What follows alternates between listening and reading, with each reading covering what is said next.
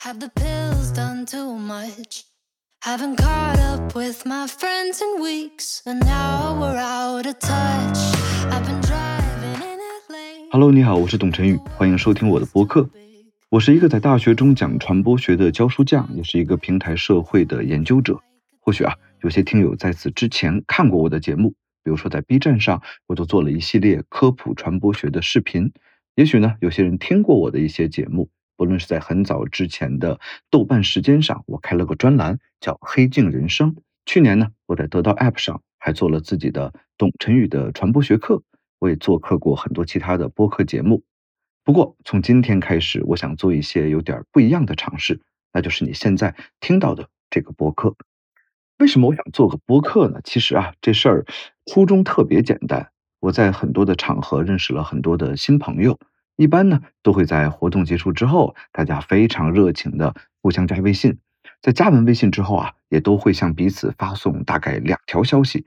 第一条消息告诉对方我是谁，在哪里工作，电话是多少。那第二条消息呢，就是说以后啊，咱一定要多多联系。我想啊，你也很熟悉这样的场景，但问题是，诚实的讲啊，大部分这些朋友我都没再联系过。我当然可以把这些对话解释为一种社交礼仪，也可以用邓巴数字来解释我的局限性。毕竟啊，按照邓巴数字的说法，那人类拥有的稳定社交网络的人数是不会超过一百四十八人的。让我有点不甘心的是，我新认识的朋友的数量的确远超过这个数字，他们也都在自己的领域中做着非常有趣的事儿。我一直特别希望可以有个机会。能了解他们和他们对话，只是你想想看啊，在微信上突然给一个久违的人发信息，你问他在吗？其实是一个非常尴尬的社交体验。那么相比之下，如果我可以去邀请他们来录个播客，这或许是一个不错的由头。我相信啊，我们一定会找到某种交集，去讨论一件可能切口很小，但足够坦诚、有趣、呃重要的事儿。在录制这期预告之前，我其实已经鼓足了特别大的勇气，去寻找了好几位微信当中很少有机会聊天的朋友，我邀请他们来和我一起聊聊天，一起录个播客。他们中有 B 站和小红书上的网红博主，有翻译界的资深译者，有我喜欢的脱口秀演员，也有研究领域和我完全不同的大学老师。向彪老师啊，曾经提过一个说法，他说要重新发现附近。我就想，如果我的微信也是一种数字空间的话，那么这个播客的意义其实就是发现属于我自己的数字附近，并且啊，我把这里面可能出现的惊喜分享给你。于是，这个播客的名字我就决定叫“我有一个朋友”。我曾经读过一本自己很喜欢的书，想必啊你也挺熟悉的——梭罗的《瓦尔登湖》。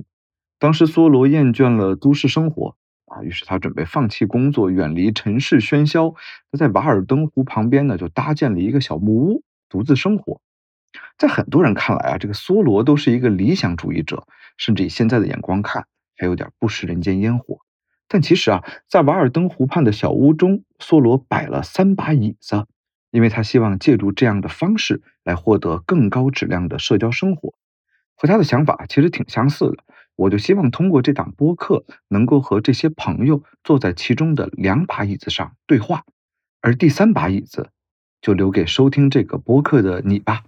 感谢你的收听，欢迎你通过苹果播客、小宇宙或者其他泛用型播客客户端来订阅我的播客。我有一个朋友，也欢迎你关注我的微博、B 站、小红书账号，名字都一样，都叫董晨宇 RUC。